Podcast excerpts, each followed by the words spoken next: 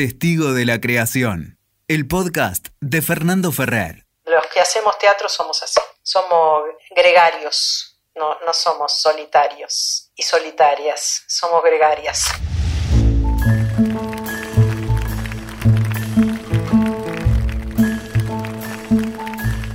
La verdad que con este ciclo de conversaciones con creadoras y creadores me estoy dando unos gustazos enormes y hoy, hoy tengo tamaño gustazo porque eh, voy, a, voy a conversar con una gran, fenomenal creadora que admiro, me encanta lo que hace, que la, la sigo hace mucho tiempo y que además es creadora, además de crear espectáculos, materiales este, de lo que podríamos llamar ficción, eh, es una, creo yo, una creadora, una formadora también de creadores, de intérpretes, escritoras, escritores. Así que un enorme gusto recibirte, Ana Alvarado. ¿Cómo estás? Gracias, acá estamos.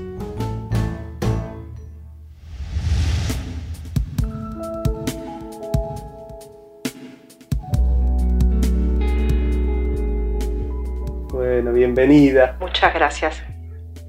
Para ir directamente al punto que, es el, eje central de, estas conversaciones, eh, en donde trato de, meterme un poco en la práctica de, cada creadora y creador. Bueno, la, pregunta fundamental es, ¿cómo haces? ¿Cómo haces para, para empezar un espectáculo o lo que podríamos llamar, eh, bueno, escribir o como vos lo hagas, eh, tus materiales, tus creaciones, tus cuestiones artísticas?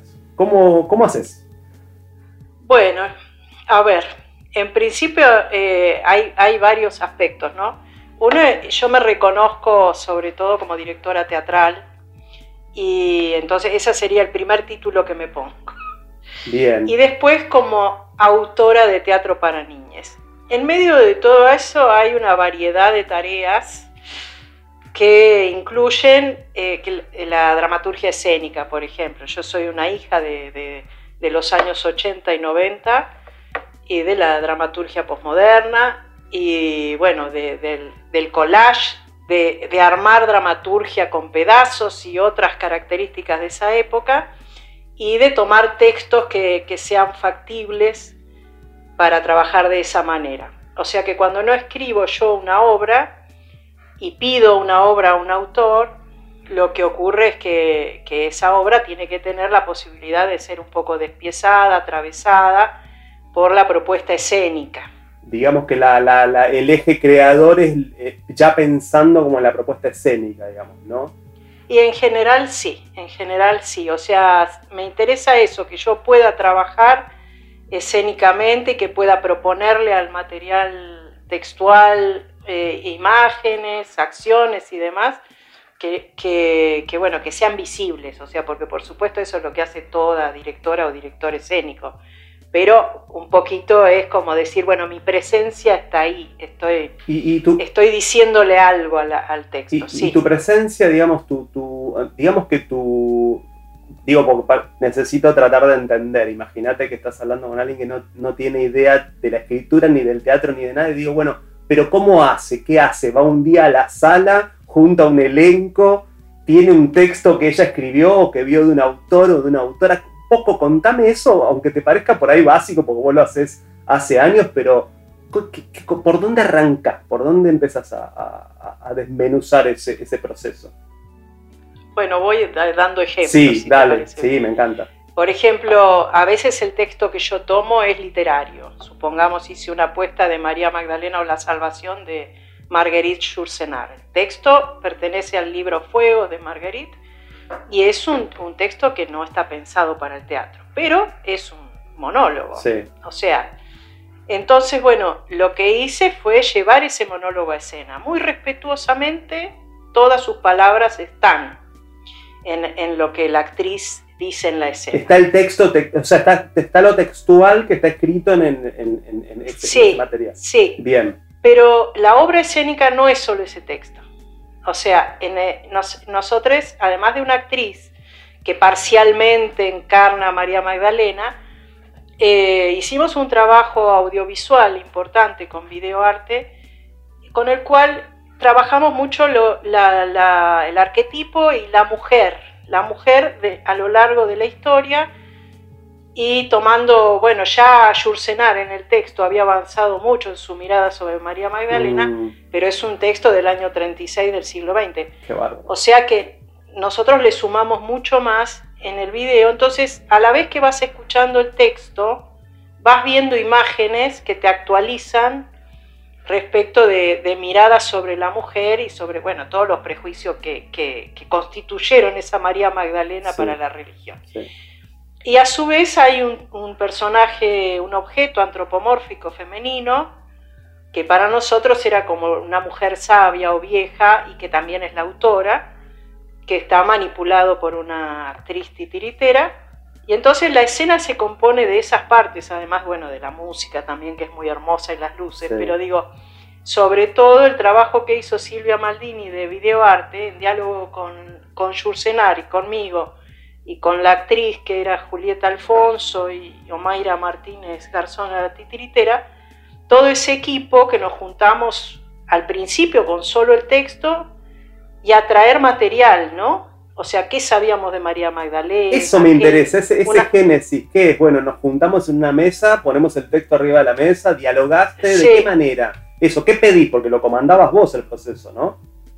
Sí, sí, sí. La propuesta fue de la actriz que quería hacer este personaje.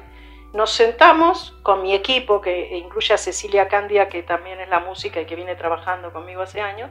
Son todas mujeres, como verás, excepto el, diseñador de luces, que fue Marco Pastorino. Las demás todas mujeres. Qué lindo. Y entonces abrimos el arquetipo, María Magdalena desde estudiar el concilio en el cual se le adjudicó la figura de una prostituta y demás cuestiones, hasta Saramago, hasta otros textos que fueron tomando al personaje, hasta la mirada actual de, sobre esa mujer, hacia, bueno, verla ahora en lo que se dice en la Biblia y decir, bueno, no, no sé, no me incomoda tanto. Claro, o sea, abrís, abrís una instancia como de recopilar eh, no sé, cosas que sean familiares a, en este caso, María Magdalena. Que nos interesaba, obviamente, porque estábamos todas pensando mucho en el tema de la mujer. Sí, sí. Y, bueno, lo dramatúrgicamente más complejo es esto que, te estoy contando, ¿no? Que el video va enviando imágenes, información y demás, mientras el texto se está diciendo. O sea que el trabajo del espectador, eh, espectadora, en un punto es unir eso que está pasando, eh, armar ese, ese texto complejo, digamos, no puede quedarse solamente siguiendo el hilo narrativo del texto de la actriz, porque lo, demás le, le, va interviniendo. Ahora, vos, vos, vos haces un primer recorte con tu equipo y con tu mirada sobre ese collage. Digamos, elegís un, cuál es el collage que después el espectador tendrá que, armar, como decís. Digo, ¿cómo, haces ese primer recorte? Si es que es así, Ana, si es que no estoy entendiendo mal. Sí, por supuesto, hay un recorte que lo hacemos juntas, o sea, la videoartista eh, tiene una participación porque es un artista visual, o sea, decide también la imagen, ¿no? Lo que decodificamos fue, bueno, qué imágenes queríamos que estuvieran de los lugares de la mujer en distintas culturas, eh, cómo se veía esa cultura, la violencia sobre la mujer en distintas culturas y en distintos siglos también. Mm. Eh, termina en un momento María Magdalena en una ciudad contemporánea, digamos, con un trajecito y, con operando, digamos, como, como una empresaria o como una... Entonces, digamos, fuimos como como trabajando eso, incluso en el final de la pieza eh, la pantalla mostraba al público que estaba ese día presente. O sea que, María Magdalena, que estaba filmado con una cámara ahí en vivo, ¿no? Sí. Eh, María Magdalena eh, formaba parte del público, de los que estaban ahí. o sea, hay todo un trabajo de sentidos que se van desplegando en esa. Este es un ejemplo de trabajo. En general, trabajo como intentando que la dramaturgia tenga esta intensidad compleja, digamos, y que el, espectador y la espectadora tengan que trabajar con lo que ven. Y, o sea, no es una, no es una cuestión lineal para nada. Eh, y, y, me encanta, me encanta porque es como muy, muy pregnante, muy poroso, tiene, tiene una complejidad y un nivel de poesía que, es precioso.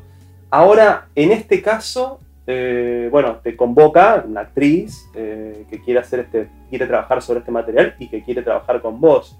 Bueno, ¿cómo es, siempre así como...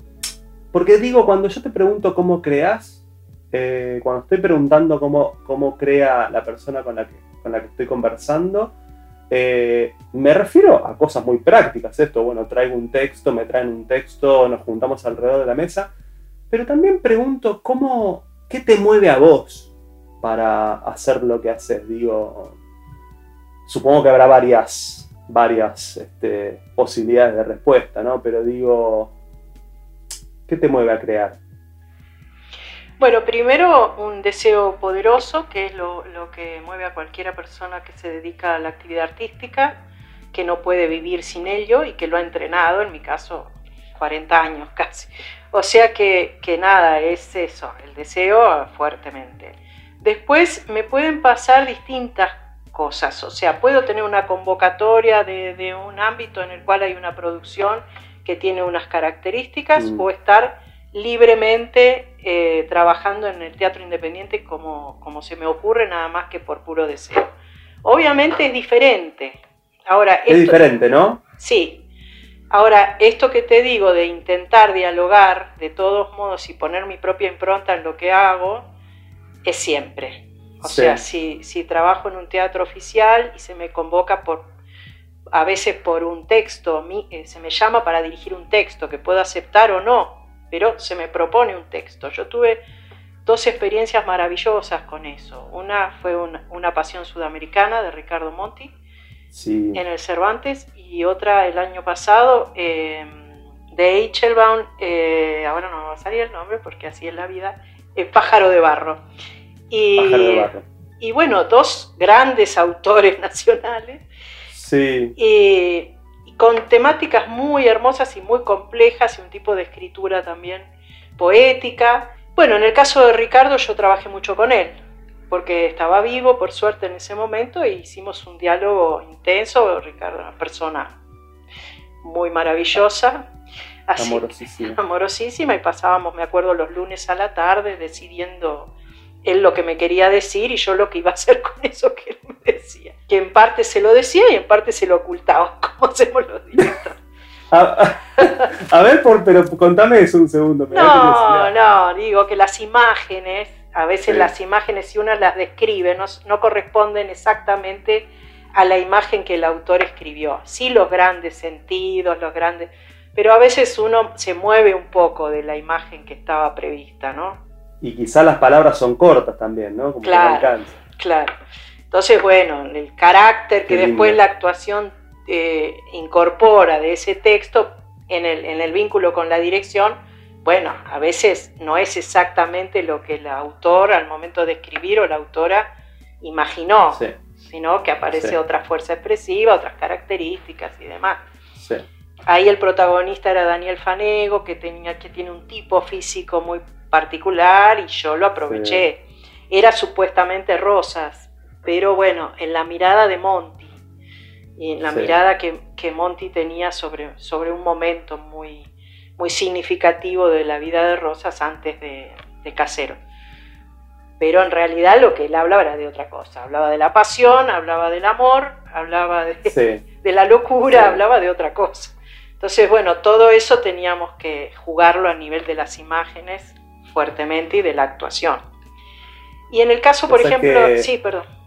No, no, no, perdóname, meto, una, meto un pequeño paréntesis. No, eh, lo nombrás a Ricardo y vos sabés que estaba pensando que en cada una de las conversaciones que he tenido hasta acá, bueno, fue, fue mi maestro y maestro de mucho con lo que estoy hablando y muchas, este, siempre está y un poco es el, motor de este tipo de conversaciones, digamos. De hecho, pensar la creación creo que fue el tema o uno de los, de los temas centrales de, Ricardo que, bueno, que, tanto queremos y extrañamos. No, perdóname, pero me, me, puse, me dije qué loco que, sale en la conversación Ricardo una vez más y qué importante, qué importante maestro, ¿no? Que, que, Qué lindo que hayas hecho ese trabajo. Y el, y el valor de la imagen, me parece, en, su, Sí. Digo, bueno, ¿cómo, cómo te vinculas vos, con, eh, digamos, entre tu libertad y tu deseo y tu, y tu, y tu modo de, de crear y la potencia de una, de una dramaturgia de imagen dada? ¿Cómo haces para dialogar entre esas dos cosas? Bueno, es un acuerdo. Cuando, cuando el autor es- está vivo, el acuerdo es con la persona. Cuando el autor no está vivo, por ejemplo, te doy el caso de Eichelbaum, eh, había escrito Sí. esta obra que toca un tema central femenino también, como es el, el embarazo juvenil de una chica con pocos recursos que ha sido embarazada por un, un hombre que sí los tiene a los recursos, ¿no? Y que por supuesto no, no tiene el menor interés de hacerse cargo. No tiene ningún Esa interés. situación emblemática, crítica de to- cual- eh, bueno, está pensada en el siglo XX, a principios del siglo XX. Sí, Bueno, yo iba a hacer esa obra con una adaptación, por supuesto, pero era la obra de Eichelbaum.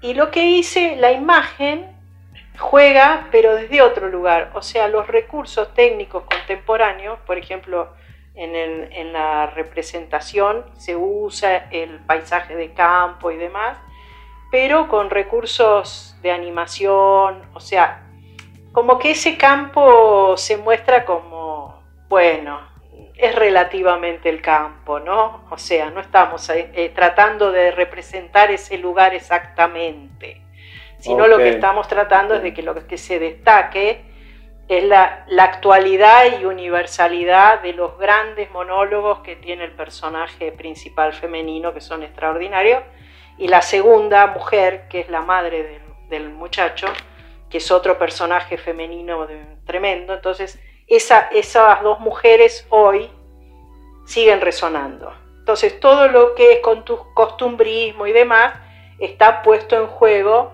pero para que se destaque esto otro. Esto es como un trabajo de dirección, claramente. entiendo, entiendo. Pero bueno, eh, tú- digamos que tú, bueno, no sé, muchos de las muchas de las personas que, que estoy, eh, con las que estoy conversando, muchas trabajan en la compu, digamos, escribiendo.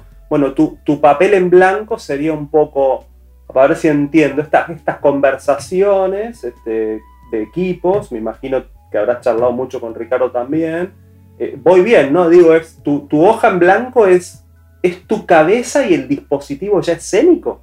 El dispositivo puede ser después, pero digo, sí la, la, la intención que tengo con, esa, con ese texto. O sea, a lo mejor no defino en el primer momento los sentidos que me interesa señalar, por dónde, por dónde pongo la mirada, o sea, qué voy a destacar de este texto, qué no me interesa tanto destacar, en función de eso hay un casting también, o sea, qué, qué, qué- qué actuación quiero para esto, porque eso va a cambiar todo, ¿no es, no es cierto? Sí, Eso cambia todo. Hasta, hasta lo físico, decías, ¿no? De un actor X. Sí, o Este- su, su formación actoral, las características que tiene como actriz o como actor que influyen en el sistema de la, de la apuesta, obviamente. O sea, o sea, para rebo- rebobino. Entonces, para, perdón, ¿eh? Sí. Volviendo medio paso para atrás y digo, bueno, en realidad Ana empieza a escribir cuando hace la primer, cuando hace su lectura del material. Y va eligiendo qué trazos. sí. Yo creo que ahora lo que estoy hablando es mucho de la, de la, de la tarea de la dirección contemporánea. ¿no? Sí. O sea, creo que es mucho eso, como esa escritura o traducción escénica que sería lo principal que hace una directora o un director y que a veces es muy difícil de, de codificar porque es muy divertido. Yo pertenezco a una asociación de profesionales de la dirección escénica que se ha formado hace dos años y siempre nos resulta muy divertido como muchas veces en muchos lugares se olvidan de poner entre los entre quienes participan de un espectáculo teatral a, a la directora o el director, porque claro, como no está en el escenario, Qué no- está, está la luz, está la escenografía, están los actores, pero como el director no está en el escenario, parece, El que, diseño gráfico del programa, pero no está la dirección. parece que no existiera, que es una- un ser Qué que... loco. Bueno, ese es un aspecto. Ahora, yo también te decía que escribo para niñas, y en Eso, ese a eso sentido... iba, a eso quería ir. Sí, hay una hoja en ¿Cómo blanco haces? ahí, sí, hay, hay más hoja en blanco. ¿Y bueno. cómo nace ahí la, la, Sí, la obra, la- creación, Con la vieja receta de la imagen, que puede la ser paradojal o no, pero que tiene una tensión. ¿Qué sé yo? A ver, contame un poco. Sí, yo, la, por ejemplo, la última obra que escribí, la protagonista es una niña que tiene como sombra un león. O sea, desde que nace lo que tiene como sombra es un león. Entonces, bueno, la imagen ya estalla de entrada, digamos, ¿no? O sea, bueno, ¿qué significa que una nena tenga... Yo le puse en masculino en el texto, después me estuvieron, lo hicieron eh, otros directores y, bueno, trabajaron otras cosas. Pero, pero de todos modos, eh, a mí me gustaba que fuera un león por la melena. No me importaba si era leona o león, pero el león tiene melena.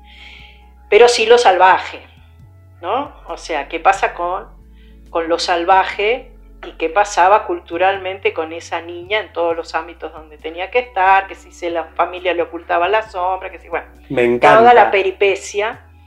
Y el encuentro con lesotres, porque después logra encontrarse con las niñas que tienen también, ¿Que también tienen su sombra? Que tienen sombras que son animales salvajes. Ay, me encanta. Entonces, bueno, qué bueno.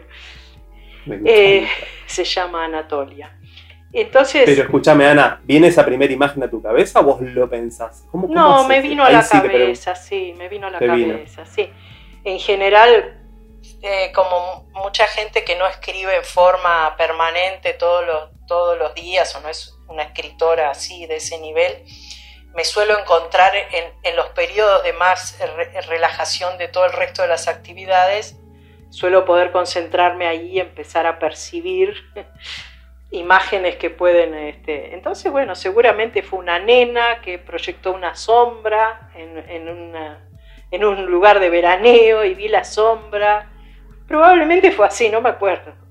¿No te acordás? Eh, incluso la anterior a esa fue medio un, cataclismo, una especie de apocalipsis, que después me estuve acordando este año. Y mirá dónde estamos ahora, Ana.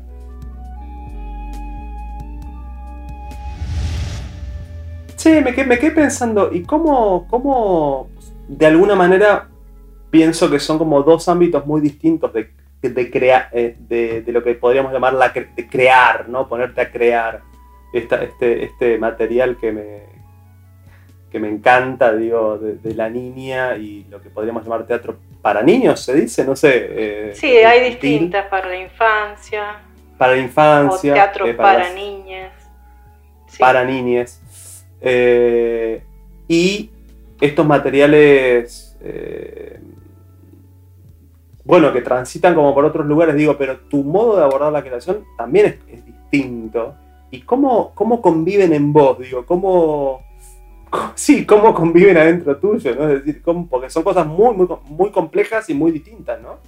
Sí, bueno, yo tengo como un cierto nivel de procedimiento que se repiten, pero en general sí, una, un trabajo un poco ecléctico, no soy ese tipo de, de personas que tienen muy coherentemente una obra que uno podría decir que es casi la de un pintor del siglo XIX, ¿no? que se puede hablar de estilo y demás.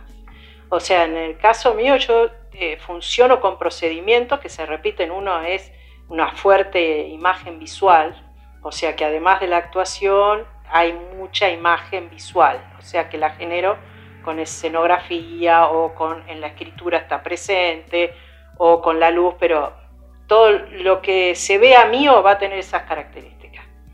En ambos, en ambos mundos, ¿no? Sí, sí. Sí, por ejemplo, este, esta obra que te acabo de contar para niñas es imposible no hacerla si uno no trabaja teatro de sombras y entonces, bueno, ya tiene una trampa dentro prácticamente, ¿no? Claro, o sea, claro.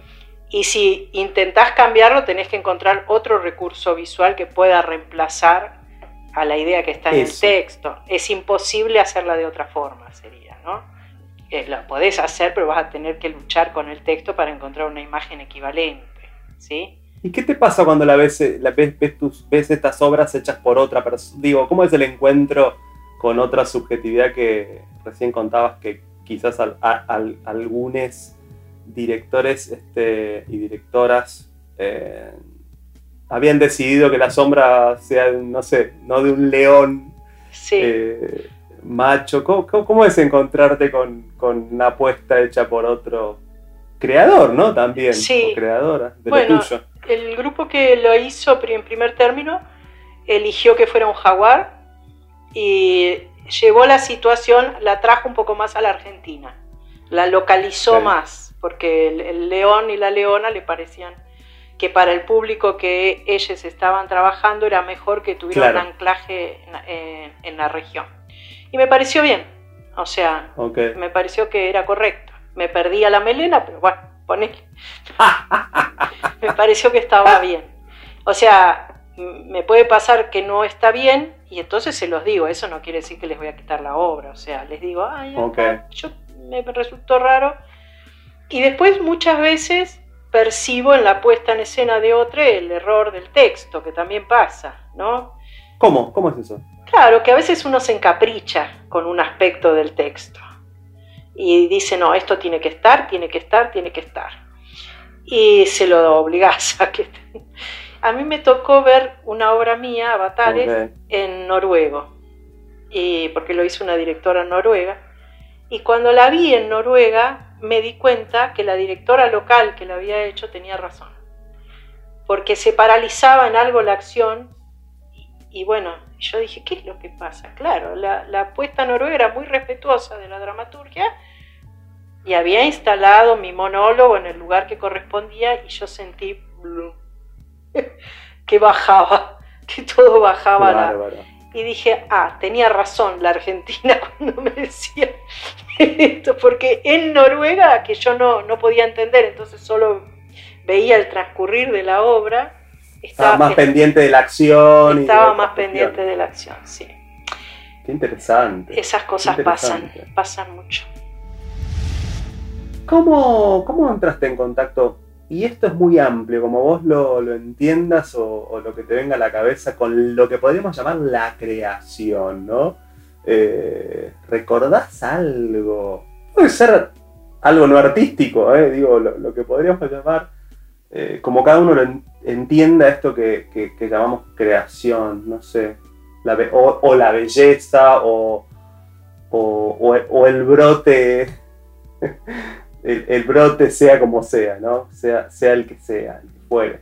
Eh, ¿Tenés algún recuerdo de...? Sí, sí, claro. Yo, yo creo que el origen fue mi madre, como muchos podrían imaginar, que el origen es la madre, eh, muy obvio.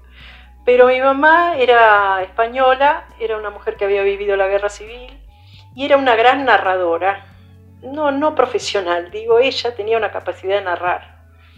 Y entonces, tanto mi hermana, que se dedicó después también a la escritura y al análisis de la escritura, y bueno, fue una especialista en esa zona, y yo escuchamos desde muy chica historias y cuentos, y a ella, a mi mamá le gustaban mucho los cuentos de hadas, y hacía sus versiones y nos las narraba.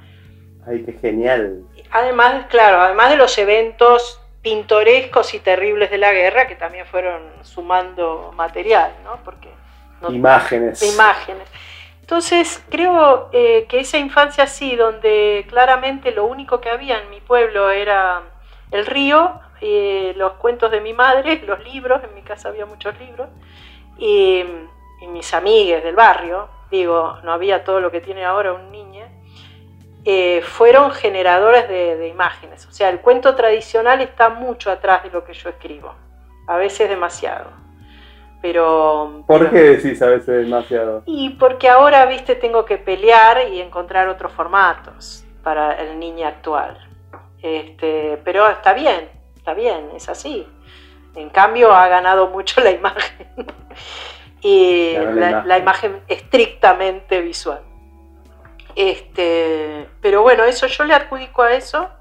Y después el, el- el aprender el procedimiento o entrenar el procedimiento de la creación nació en primer término de yo cursé Bellas Artes, o sea, inicié mi vida en el campo artístico como artista plástica, se decía entonces plástica. Y bueno, y de ahí del resorte ese, digamos, eh, después me fui pasando lentamente al teatro a través de los títeres. Así y ahí que, vamos. Sí, De la madre viene entonces. Sí, sí, viene de la madre. Relatos, ¿no? sí, sí, sí. Ay, qué, qué belleza. sí. Eh, ¿qué, qué haces si te pasa, son dos preguntas.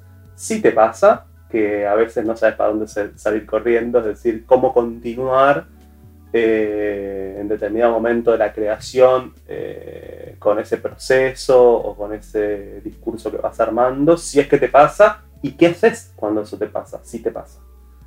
Bueno, eh, por ejemplo, este año me pasó, porque la pandemia me, trabó muchísimo internamente y estaba montando una obra de Gabriel Penner que se llama Pieza para dos maniquíes y un actor de reparto que se iba a estrenar este año y no pude seguir, no, no, no, me bloqueó. Y pasados dos meses o tres, justo más o menos para la fecha que se iba a estrenar, llamé al elenco y le dije, bueno, vamos por Zoom. Y, Probemos por Zoom. Y vamos por Zoom, vamos a probar por Zoom, ensayar. Sí. Y bueno, sí, duro, duro. Y empezó a aparecer otra dinámica, ¿no? Es como empieza a aparecer otra dinámica. Entonces ahora estoy tratando de ver si soy capaz de integrar esta dinámica y generar un material con esto, con esto que no, no es teatro. Incluso le, le, puse a la hora de tener algunas frases. Si esto fuera teatro, sería teatro. Claro. Si esto fuera teatro, me puse a jugar con eso. Nada, a ver si el material que se pudiera transmitir por streaming puede tener valor en ese, en ese nivel, digamos. Si no, habrá que seguir esperando, pero decidí probar. Me pareció que, bueno, que, la actividad creadora se entrena. Cuando uno no se traba, a veces le cuesta volver. A ver, pero contame un poco, porque me interesa muchísimo esto que decís. Bueno, en este caso de la obra que felizmente estás probando nuevamente por Zoom, pero más allá de, la circunstancia particular del Zoom, bueno, ¿cómo entrenás eso? Es decir, esto es interesante, digo, ¿cómo, cómo haces para destrabar y para entrenar esta, actividad creadora, como decís vos? Bueno. ¿Qué haces? En general. ¿Qué hago, doctora? ¿Qué hago, doctora? No, bueno, por supuesto el equipo se te pone enfrente y te dice que sí, porque si no es imposible. Pero a mí me emociona también eh, las actrices y los actores y la, predisposición que tienen y se ponen su cámara negra en su habitación y arman el negro atrás y un velador y, con una soga y, ahí vamos, ¿no? O sea, ahora quizás está menos terrible porque podemos salir y empezar a comprar cosas más pertinentes, ¿no? Pero en la primera etapa, bueno, era así con lo que había. Y la verdad, y me emociona que se estudian el texto y se mandan para adelante y además me proponen cosas. Entonces digo, bueno, ¿quién soy yo para decir, ay, perdón? Estoy angustiado, angustiada. Eh, eh, digo, bueno, vamos. Entonces, ¿qué, eh, qué sería? O sea, ir para adelante como, no sé, cuando yo te digo qué haces, es, es entiendo que es, bueno, intentarlo, no sé, probar igual. Lo voy a tratar de hacer y voy a tratar de tener una buena edición y que lo que yo vea en la edición sea lo que, lo que deseo y si es así se, transmitirá.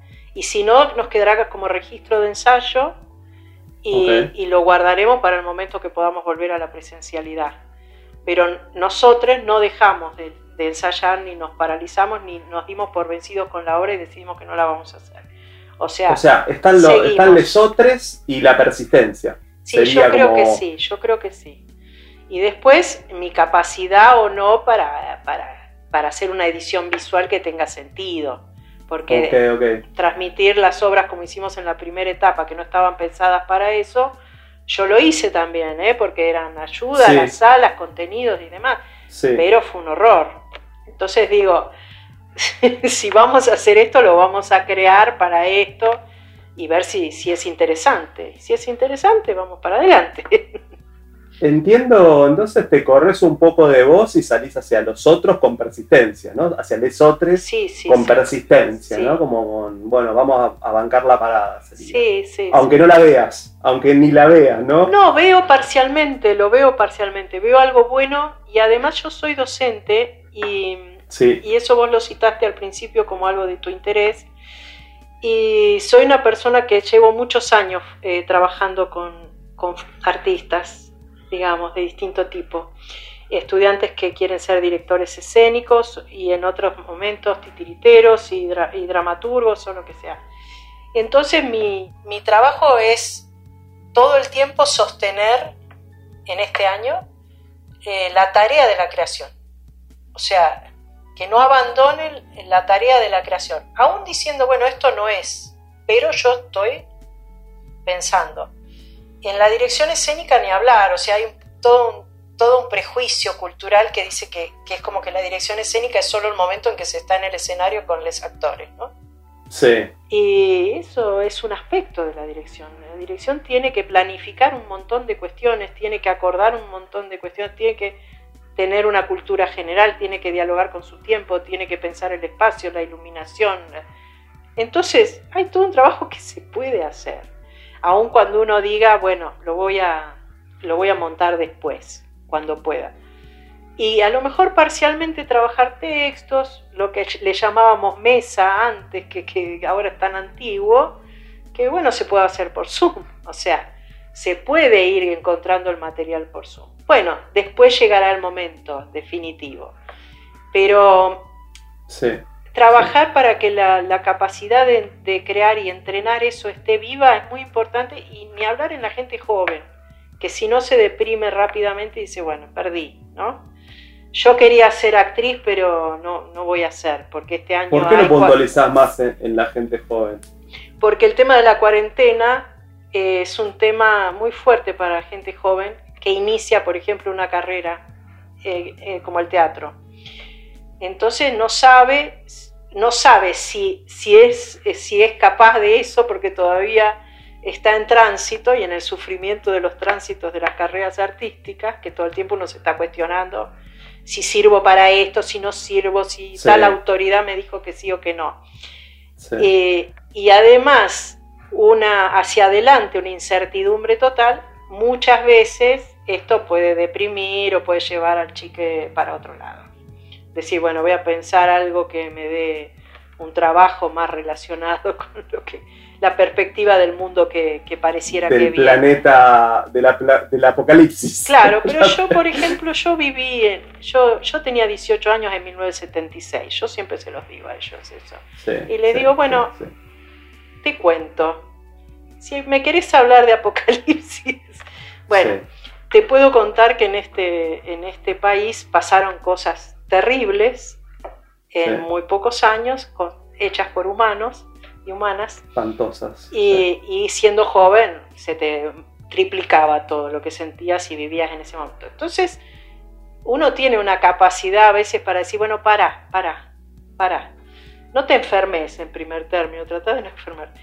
Y después ya va a volver y bueno, y, y, si tenemos que tener un tiempo, dos actores a un metro y medio, a ver, pensemos, ¿esto se podrá adaptar a dos actores? O sea, esa flexibilidad se la transmito. ¿Eso en la docencia también es un poco ser creadora? Sí, claro.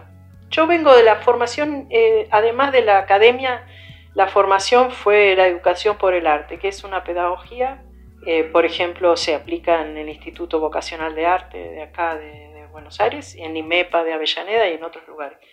Y que tiene que ver con eso, o sea, la capacidad creadora está, y, la, y se desarrolla en el niño más allá de si vaya a elegir una actividad artística o no. Se provoca a través del arte la aparición de esa capacidad creadora sin, eh, sin proponerle al estudiante que tenga que ser artista, sino a través del arte. Crear la propia vida, ¿no? Digamos, crear la propia vida después. Que pueda integrar el arte como algo que le ayuda a, a ser más creativo en su vida, sea cual sea su profesión. Eso. Hmm.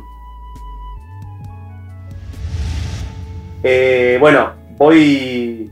Se, me hace súper corto porque estoy como aprendiendo muchísimo y muy contento de charlar con vos, Gracias. pero, vos, pero voy a, tengo que ir redondeando. y, te, voy a preguntar, te voy a preguntar, si me permitís, dos cositas más. Sí, cómo no. Eh, una de todas de muy curioso, pero esta es por ahí nada que ver. ¿Hay algo ¿Hay, algún otro plano desconocido? Digamos, nosotros y nosotras, nosotros te conocemos, bueno, por, por tu actividad artística, por, en donde vos desarrollás eh, tu, aspecto de creadora eh, eh, públicamente, digamos, pero hay algo en donde vos desarrolles tu, la creación y no lo sepamos, digamos, ¿hay algún otro aspecto que puedas contar? No sé, que te parezca... Soy un desastre en lo familiar. Por ejemplo, si vos vas a decir en la cocina, vamos muertos. No, no, no, no, la cocina no, no, yo. Eh, no, sí. Bueno, creas desastre. Soy mala para la cocina, para las plantas, para otras muchas cosas que la gente desarrolla.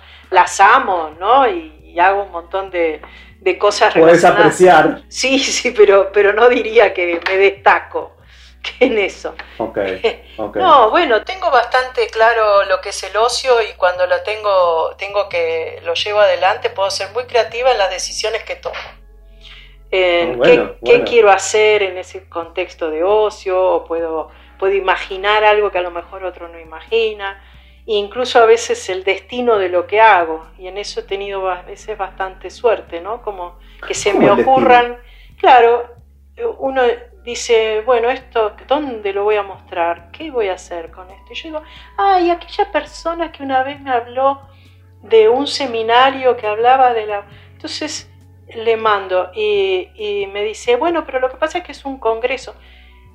Entonces yo le digo, bueno, nada, yo tengo este material que es una obra, papá, si te interesa. Y por ahí después de un tiempo se acuerda y me dice, hay un festival de no sé qué que toca el tema y yo digo, bueno, otro a lo mejor diría, pero si esta mujer se dedica a la investigación, ¿vos para qué le mandas tu link? Bueno, yo juego algunas cartas así porque asocio digo, mm, esto me parece que puede andar. Tenés ahí un talento también creativo y sí, de, espacio, ¿no? Y de contacto con gente. Sí, de que bueno, vivimos En, un país donde tenés que estar agudizando el ingenio todo el tiempo para, para mantener una carrera, digamos, ¿no? Sí, sí, sí. ¿Dónde te ves? Eh, y con esta cerramos, si te parece. Eh, así te dejo, te dejo tranquila porque es, precioso todo lo que estás contando, pero bueno, tenés cosas que hacer. Eh, ¿dónde, te ves en un año, Ana? Bueno, jugando un poco, creando, o ya sabes. No, no, por supuesto el proyecto que llevé ahora, hasta ahora, quiero que se vea y que esté en, en acción y yo sí quiero eh, percibir exactamente cuáles van a ser las reglas del juego para el teatro, que es lo que yo deseo seguir haciendo. Pero también no me gusta chocar todo el tiempo con la realidad, digamos, me parece que, que, no tiene sentido. O sea, digo, bueno, a ver, ¿cómo viene el panorama? ¿Qué? Y entonces intentar generar algo teniendo en cuenta ese panorama, que ya, ya me encuentre pensando en esto y usando las herramientas que tengo, que yo tengo unas cuantas herramientas que desarrollé o equipos que han desarrollado herramientas y me permiten jugar de distintas formas y no me quiero inhibir, digamos, ni enojar de una manera que no me permita hacer nada. Y, y, sacando un poco la realidad, jugando un poco como ah, si la realidad fuese algo que, que no choca determinando nuestro destino, ¿Dónde te ves? El 11 de noviembre del 21. No sé si es 11 hoy, creo que sí. Bueno, por supuesto en una actividad creativa, que puede ser la escritura o puede ser la dirección, pero va a ser una actividad creativa. Y también eh, seguramente compartiendo con, con otros, esto como esta charla, y seminarios, talleres en forma virtual o presencial, pero todo el tiempo compartiendo con otros porque los que hacemos teatro somos así, somos gregarios, no, no somos solitarios y solitarias, somos gregarias. Qué lindo. Bueno, Ana Alvarado, muchísimas gracias por la conversación. La verdad que un placer enorme que, me hayas acompañado y que nos acompañes con, con, tus hermosos pensamientos acerca de la creación. Gracias. gracias a vos, estuvo muy lindo. Hasta luego. Bueno, Entonces, un abrazo enorme. Chao.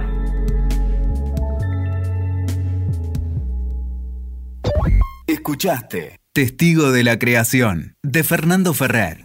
WeToker. Sumamos las partes.